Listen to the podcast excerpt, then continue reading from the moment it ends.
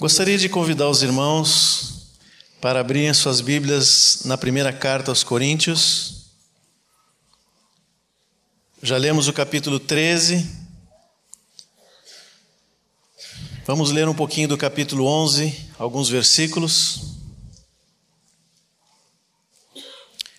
1 Coríntios 11, do 23 ao 26. Porque eu recebi do Senhor o que também vos entreguei.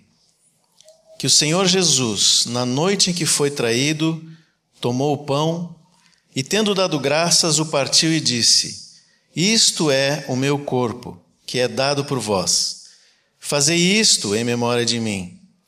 Por semelhante modo, depois de haver ceado, tomou também o cálice, dizendo: Este cálice é a nova aliança no meu sangue.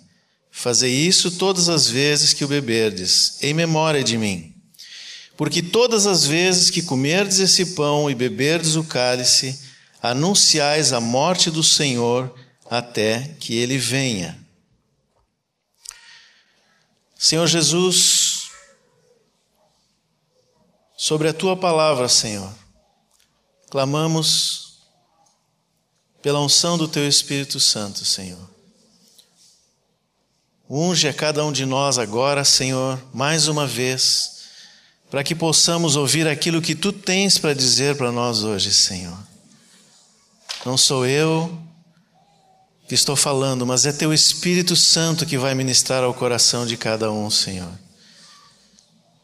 Toda graça e toda misericórdia sobre nós nesse momento.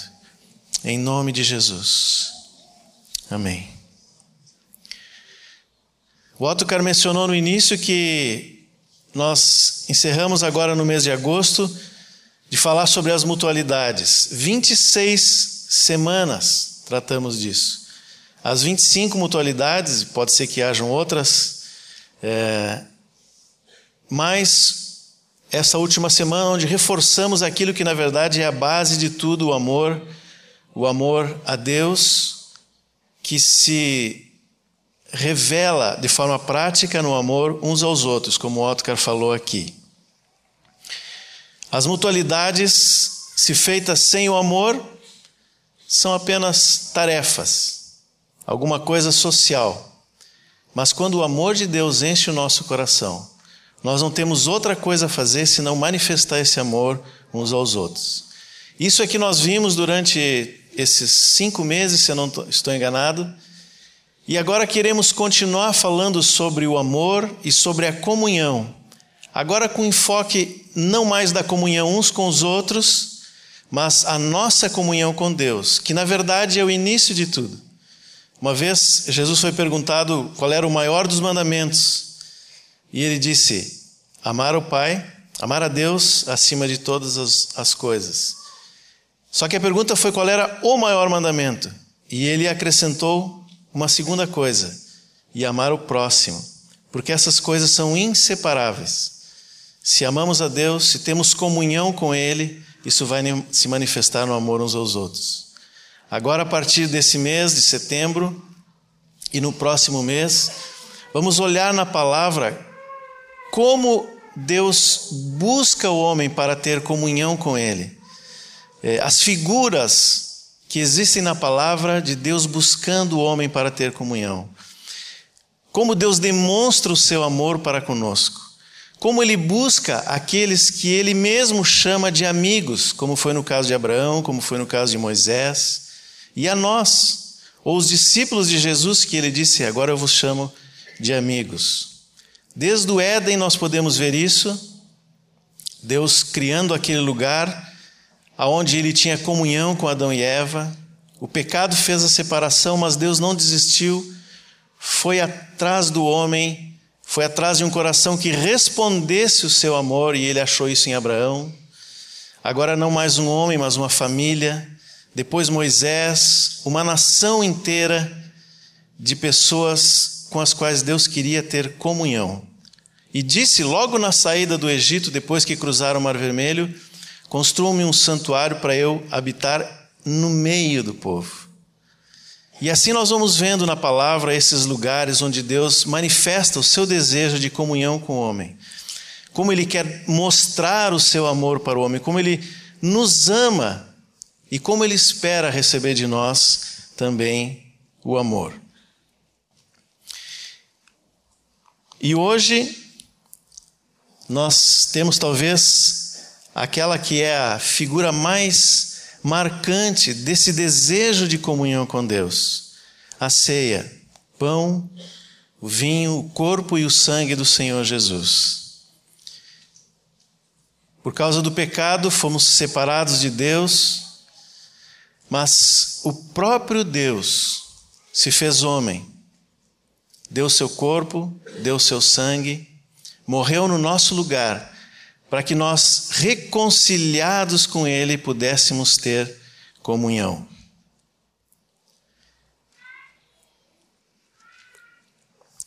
E no texto que nós lemos aqui em Coríntios, Paulo relembra aqueles irmãos do que Jesus falou no último dia com seus discípulos antes da crucificação.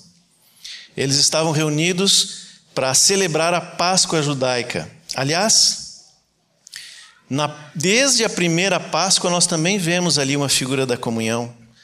Enquanto o anjo da morte ceifava a vida dos primogênitos no Egito, nas casas dos judeus, onde havia o sangue espargido na, na porta, é, havia comunhão, uma família compartilhando do cordeiro.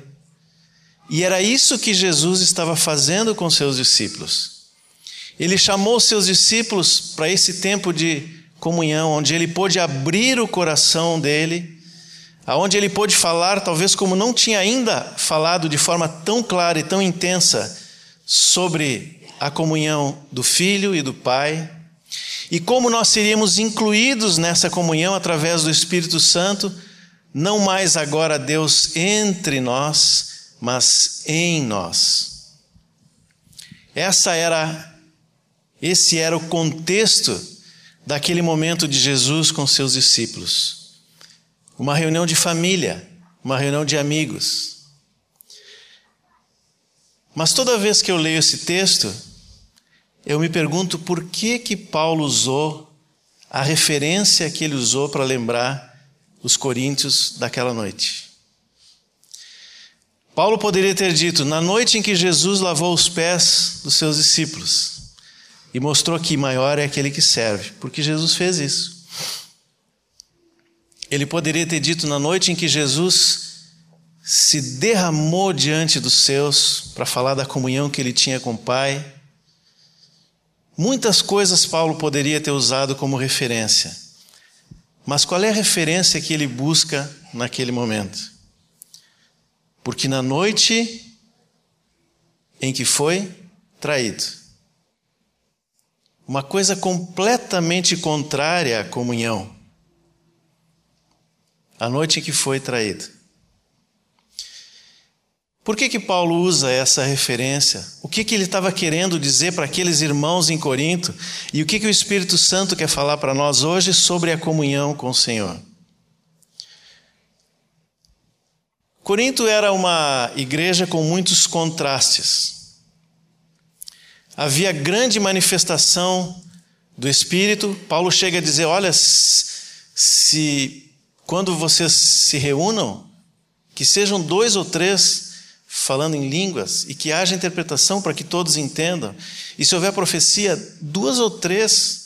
Parece que Paulo está querendo colocar uma ordem porque havia grande manifestação do Espírito Santo no meio daquela igreja. Mas ao mesmo tempo, havia uma imoralidade tal, como está lá no capítulo 5, que nem entre os gentios se via pecados como havia no meio daquela igreja. Corinto foi servida por muitos homens. Pelo menos três são citados por Paulo logo no início do livro: Pedro, o próprio Paulo, que tinha Corinto como filhos, né?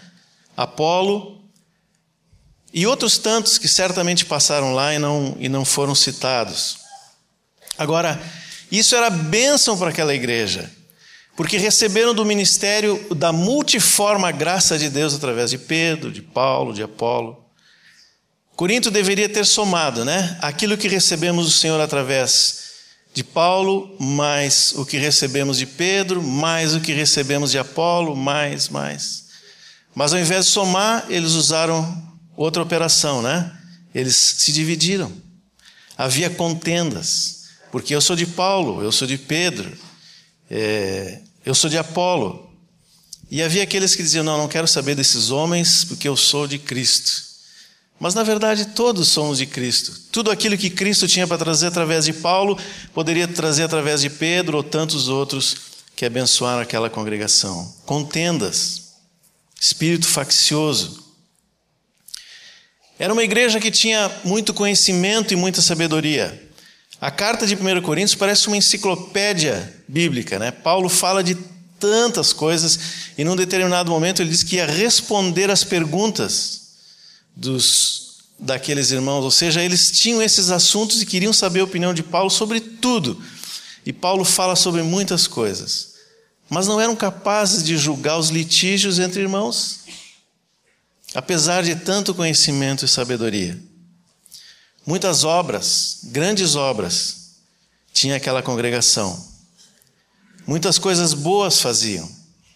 Mas, como Otto leu no início, Paulo chegou para eles e disse: Olha, vocês fazem muitas coisas, mas eu hoje quero falar de uma coisa que é mais excelente do que toda língua, do que eu dar o meu próprio corpo para ser queimado, distribuir meus bens entre os pobres.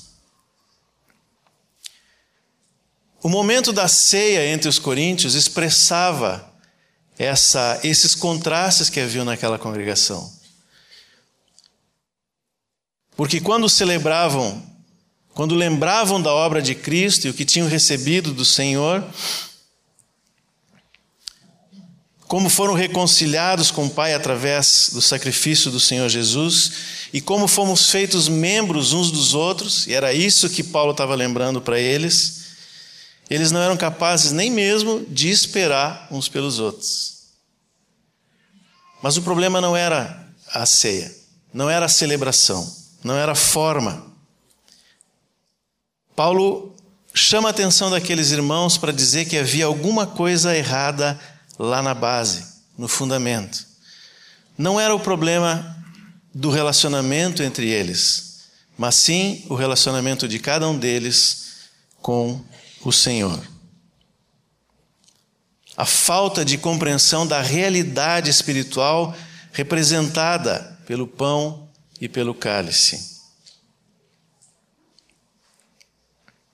Paulo diz então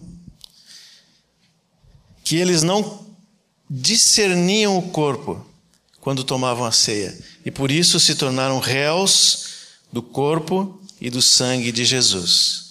De novo, uma referência a Judas. Quem é que é réu do corpo e do sangue de Jesus? Aquele que o traiu, aquele que entregou a Jesus. Judas esteve desde o início com Jesus, viu todos os milagres. Judas viu cegos recebendo de novo a visão, viu paralíticos e coxos andarem, viu a multiplicação dos pães, viu leprosos sendo curados, limpos imediatamente, é, viu pessoas ressuscitarem por causa da palavra de ordem de Jesus, ouviu o sermão do monte, ouviu tudo que Jesus falou com os fariseus, tudo que ele disse depois, em particular, a seus discípulos, andou com Jesus por todos aqueles três anos, três anos e meio de ministério do Senhor, tanto quanto os outros discípulos. Recebeu a mesma coisa, não foi discriminado pelo Senhor é, Judas era o único da Judéia, todos os outros eram da Galiléia. Mas quando Jesus, naquela noite, falou que ia ser traído, ninguém olhou para Judas, né? Poderiam todos olhar assim. Deve ser ele, o único diferente. Não. Eles perguntaram: Será que sou eu, Senhor? Eu não sou. E Pedro, que já tinha ouvido de Jesus é, arreda Satanás, né? Puxou o João e disse assim: Pergunta quem é, João. Acho que ele estava um pouco de medo de perguntar direto para Jesus. Jesus então fala que era aquele a quem ele daria o pedaço de pão.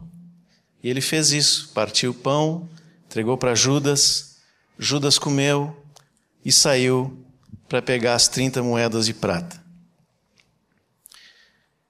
Judas andou com Jesus todo o tempo. E também para ele, Jesus deu a conhecer tudo quanto ouviu do Pai. Que é o que está lá em João 15, 15. Onde Jesus diz: Por isso eu não chamo vocês mais de servos, mas de amigos, porque vos dei a conhecer tudo que ouvi do Pai. Do lado de Jesus, Judas era amigo tanto quanto os outros. Bom, alguém vai dizer assim: não, mas Jesus falou isso para os discípulos depois que Judas saiu. Ele foi, foi lá para entregar Jesus, acertar o preço com, a, com aqueles homens. Depois Jesus vai e chama os onze de amigos. Isso é verdade. Mas logo depois, quando Judas encontra Jesus no Getsemane, como é que Jesus sauda Judas? Amigo, para que vens? Jesus considerava Judas como seu amigo, porque revelou para ele as mesmas coisas que revelou para os outros discípulos. O problema é que Judas não estava disposto a retribuir essa amizade. Jesus era amigo de Judas, mas Judas não era amigo de Jesus. O mesmo capítulo 15, um versículo antes, onde Jesus diz que havia revelado tudo aos seus discípulos e por isso chamava de amigos, ele diz: Vós sois meus amigos se fazei o que eu vos mando. A amizade, assim como o amor, para ser perfeito, ele requer mutualidade, duas mãos. Eu amo e sou amado. Eu tenho um amigo, confio nesse amigo e ele retribui isso com uma amizade. É claro que a Bíblia diz que quando nós fomos amados pelo Senhor, nós éramos ainda pecadores. Deus nos amou de forma incondicional. Não é porque fizemos alguma coisa, ou porque somos mais altos, mais baixos, ou qualquer outra coisa que Deus nos amou. O amor de Deus por nós é incondicional. Porém, quando nós estamos dispostos a amá-lo, a retribuir esse amor, dando a nossa vida, entregando a Ele tudo que somos e tudo que temos, Ele nos dá o seu Espírito. E o seu Espírito Santo faz uma coisa só, e tudo está debaixo disso. Ele nos leva a amar o Pai. Quem estava aqui semana passada? Levante a mão rapidinho. Sobre o que, que o Vitor Rodrigues ministrou semana passada? Alguém lembra? cheios do Espírito Santo. O Vitor mencionou aqui que aquele que está cheio do Espírito Santo, nós não precisamos da manivela para que ele esteja louvando. Ele louva o tempo todo porque ele está cheio do Espírito Santo. Ele obedece sem que tenha que alguém ficar dizendo: olha, cuida aqui, cuida ali, faz isso, não faz isso. Ele tem prazer em obedecer aquilo que o Senhor Jesus disse. Ele evangeliza sem necessidade de que eu tenha que ficar ali atrás dizendo: olha, hoje para quantas pessoas tu desse testemunho. Não. Ele tem necessidade de manifestar, por causa de estar cheio do Espírito, as virtudes de Cristo. E ele deu alguns exemplos disso, como esse que eu estou falando, né? Interessante é que quem esteve na semana anterior no retiro de pastores, ou mesmo no sábado de manhã nos discipuladores, deve ter notado que ele disse as mesmas coisas e até alguns exemplos iguais, se referindo àquele que está no primeiro amor. Ele disse: quem está no primeiro amor não tem problema de obedecer, ele quer agradar a pessoa que ama. Não tem problema de louvar, ele quer dizer todas as virtudes daquele que ama. Não preciso mandar evangelizar, ele tem prazer em falar do Deus que ele ama. O Espírito Santo em nós nos leva a amar o Senhor, responder ao seu amor, ter comunhão com Ele, com uma vida de santidade, obediência, dedicação e constante negação de si mesmo. Tudo para agradar ao Senhor, porque eu amo Ele. O amigo obedece ou agrada ao outro amigo porque é amigo, porque ama o amigo. O amigo não pergunta para o outro amigo se é lícito fazer isso ou não. Ele não está preocupado se está correto ou não, ele quer saber se agrada o amigo. É assim que nós temos que fazer com Deus. Nós precisamos obedecer ao Senhor porque amamos a Ele. Nós não precisamos ficar preocupados se é lícito usar aquele aplicativo, é, ver aquele filme ou fazer qualquer outra coisa. Eu preciso saber se isso agrada ao Senhor ou não. Porque eu amo o Senhor, porque eu estou cheio do seu Espírito. Se alguma coisa pode, ainda que pequenininha, trazer algum tipo de separação em relação àquela pessoa que eu amo, então não me convém. Pode ser lícito, mas não convém, porque vai ferir o amor e a amizade que há entre nós. Vai nos separar do Senhor a quem amamos. O que, que pode nos separar do Senhor? Tribulação, angústia, perseguição, é isso que Paulo fala para os romanos: essas coisas podem nos separar do amor de Deus? Não, né? E ele ainda diz lá no capítulo 8, 35: Por amor de ti somos entregues à morte todo o dia. Por amor ao Senhor. A única coisa que nos separa dele é quando nós fazemos algo que afeta a sua santidade. O pecado afeta a santidade de Deus. As misturas afetam a santidade de Deus. Machucam o nosso Senhor, desagradam a Ele. E isso sim pode nos separar. A continuação desse texto que lemos, o versículo 27 de 1 Coríntios 11, Paulo diz assim: por isso, aquele que comer o pão ou beber o cálice do Senhor indignamente será réu do corpo e do sangue do Senhor. O que é ser digno ou indigno para Deus? Será que nós temos que fazer coisas para sermos dignos de participar da ceia? O que, que nós podemos fazer que nos torna dignos de participar da ceia? Alguém se arrisca? Nada. Nada nós podemos fazer para sermos dignos de participar da ceia. Muito pelo contrário. Nós só estamos aqui pela graça. Pela graça, o Pai deu o Filho. Pela graça, o Filho deu a sua vida. E pela graça, o Espírito Santo habita em nós para que nós tenhamos comunhão com Deus.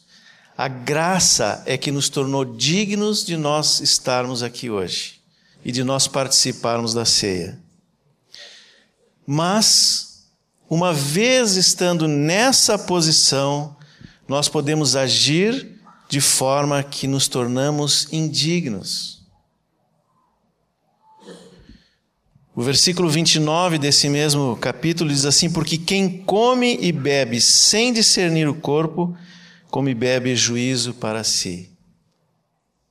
Ou seja,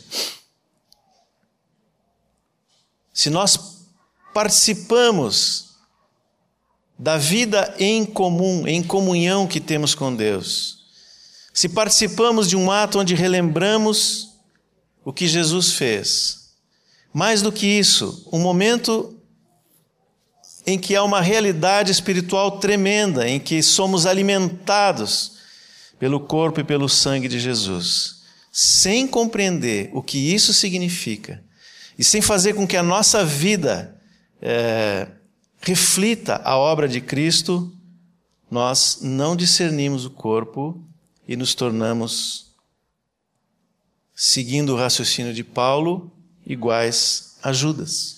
Repetimos o que fez Judas. E eu não estou falando das 30 moedas e do ato de traição. mas de todo o tempo em que Judas viveu com Jesus.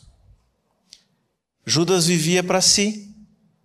Eu não sei quando foi que ele ficou encarregado da bolsa, né, dos recursos, das ofertas que Jesus e os discípulos recebiam para manutenção enquanto eles iam fazendo a obra por onde andavam.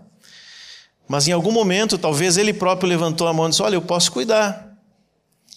E depois nós vamos descobrir por quê. Porque ele tirava e usava para si aqueles recursos. Um homem que sempre viveu para si. Nunca experimentou verdadeiramente o arrependimento. Por isso que o ato final de Judas foi coerente com toda a sua vida, ainda que não não precisasse, né? Porque ele recebeu tudo o que os outros onze receberam. Não era digno, era indigno. Em Mateus 10, 37, Jesus diz que se alguém ama a outra pessoa, e ele está falando ali num contexto de família, de intimidade, de pessoas próximas. Ele diz que se eu amo uma pessoa ou qualquer outra coisa mais do que amo a Deus, esse alguém não é digno dele. E o versículo seguinte, 38, ele diz: Quem não toma a sua cruz e vem após mim, não é digno de mim. E dentre o rol de pessoas que eu posso eventualmente amar mais o Senhor, se inclui também eu mesmo. Porque a última frase dele nesse trecho de Mateus 10 é: Quem acha a sua vida, quem preserva a sua vida, quem ama a sua vida, perdê-la-á.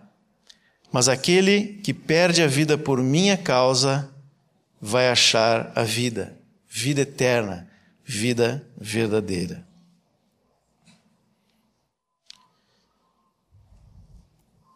O versículo seguinte, 28, diz assim: Examine-se, pois, o homem a si mesmo, e assim coma do pão e beba do cálice. Eu não sei se vocês já experimentaram algo que eu já passei, mas algumas vezes eu vim para a ceia fazendo um checklist dos dias anteriores. Será que eu cometi algum pecado? Será que eu fiz alguma coisa de errado? Eu não quero tomar a ceia indignamente. E está certo. Paulo diz para fazer isso. Examine-se o homem, porque a tendência é sempre olhar o outro. Mas ele diz: se julgamos a nós mesmos, somos disciplinados. Nós devemos examinar a nós. O problema não é o que fazemos antes da ceia. Mas muitas vezes saímos daqui e voltamos a fazer as mesmas coisas que fazíamos antes.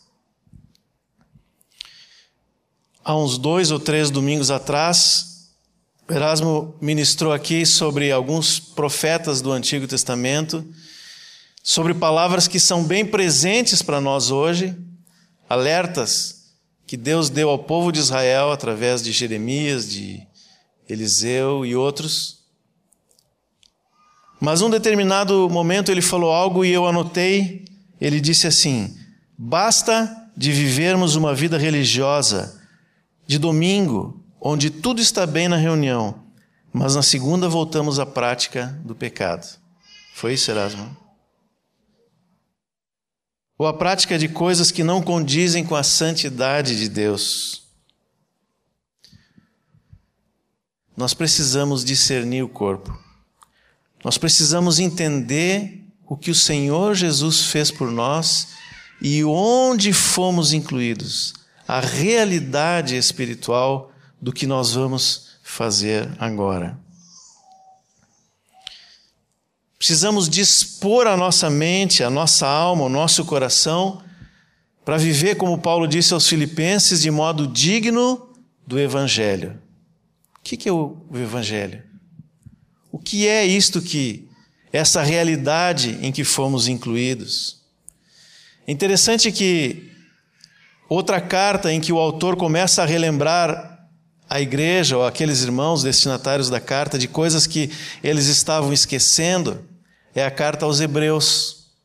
Não sabemos quem é o autor da carta, mas Deus usa esse irmão para lembrar aquela igreja formada por judeus da realidade daquilo que Jesus fez, porque eles estavam olhando para as figuras do Antigo Testamento.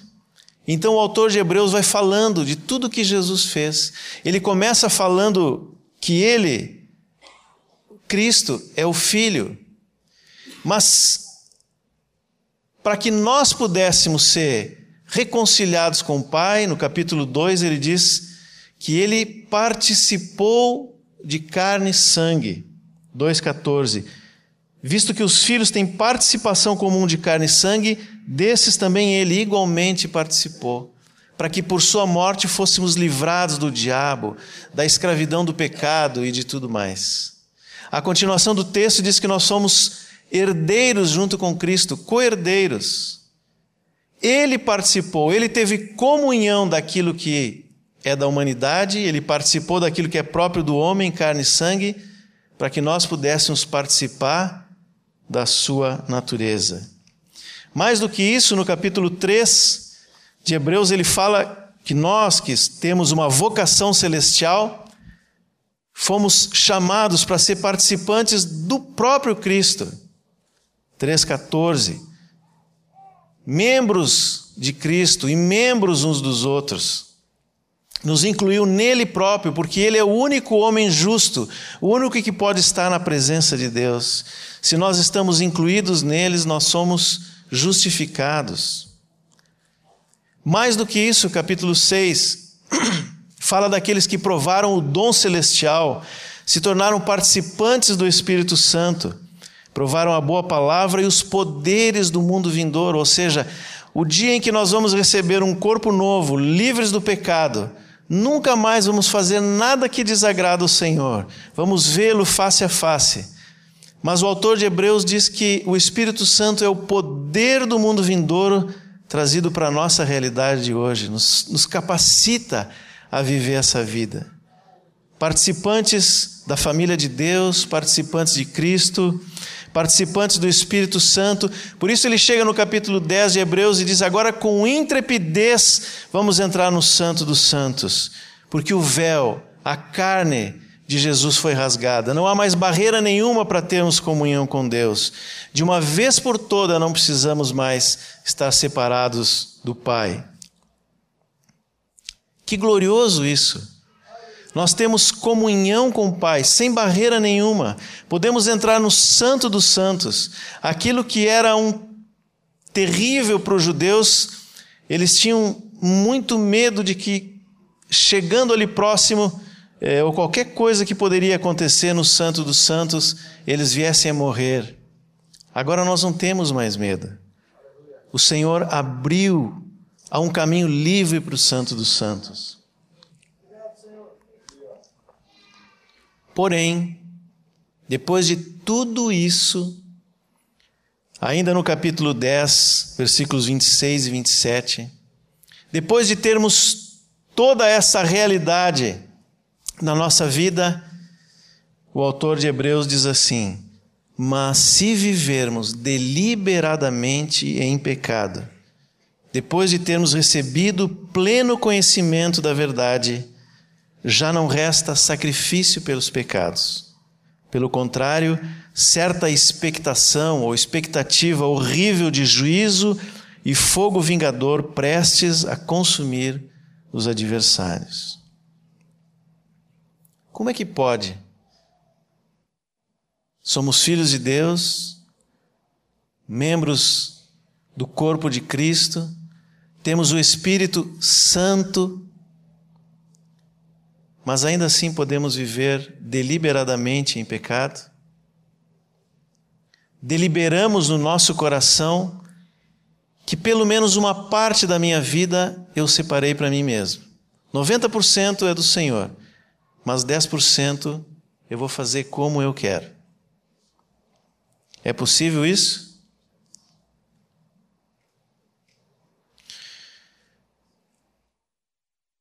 Quando pecamos, confessamos o nosso pecado, Deus nos perdoa? Amém? Perdoa.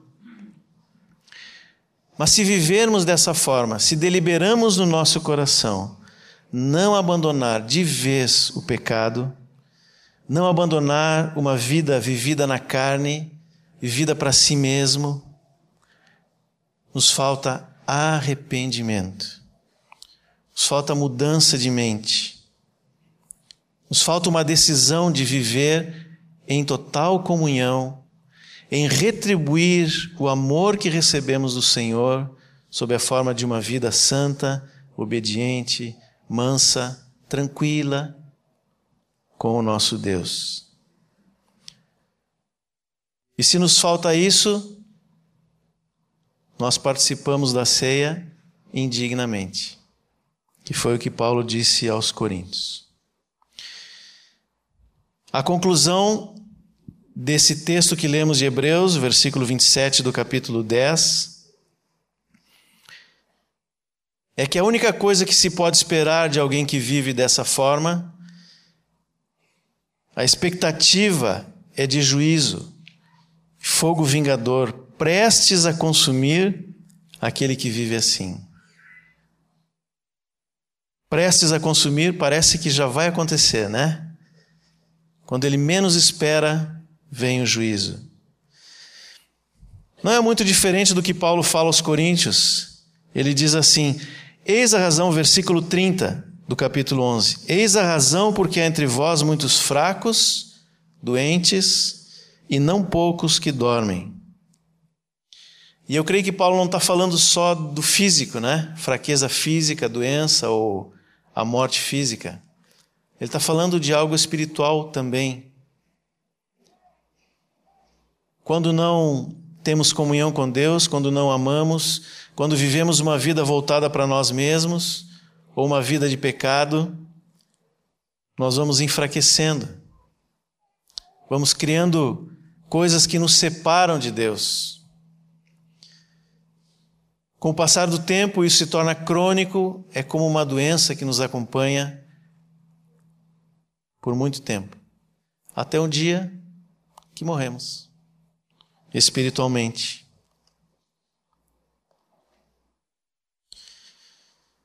que fazer então?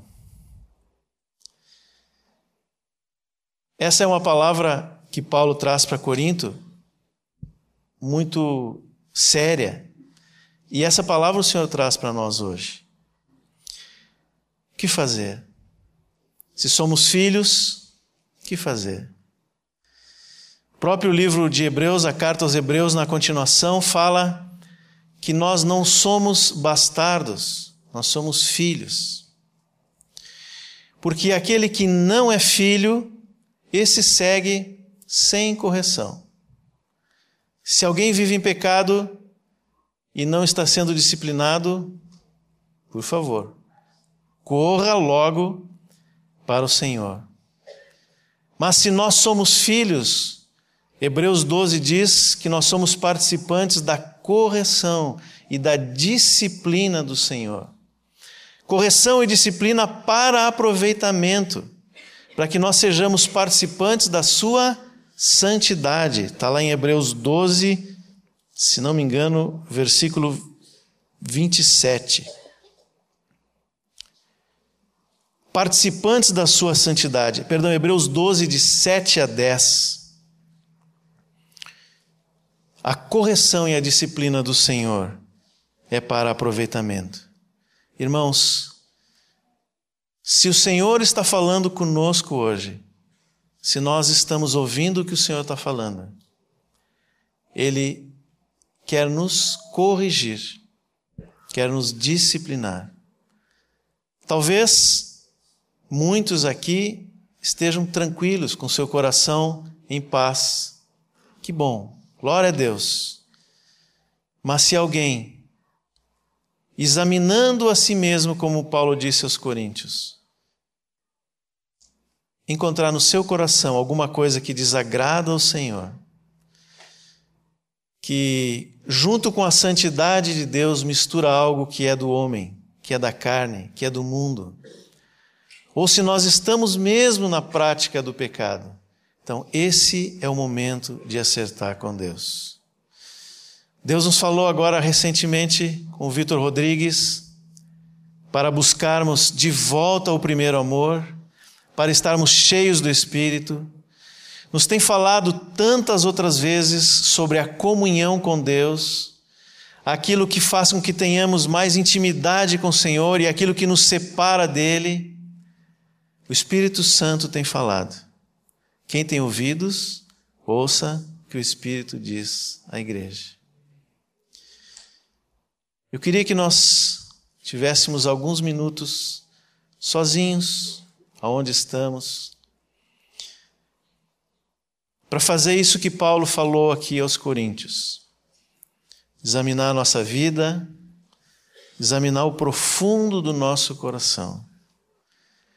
Deixar que o Espírito Santo, que sonda mente e coração, possa mostrar como nós estamos diante desse Deus que nos amou. Não precisamos conversar, não precisamos nos mexer, mas vamos deliberar no nosso coração experimentar o verdadeiro arrependimento. Se temos que acertar alguma coisa com o Senhor, vamos acertar. Mas acima de tudo, vamos tomar uma decisão dentro do nosso coração de não mais andar como anda o mundo, de não mais fazer aquilo que desagrada ao Senhor, de nos apegarmos a Ele, de termos comunhão com Ele, em nome de Jesus.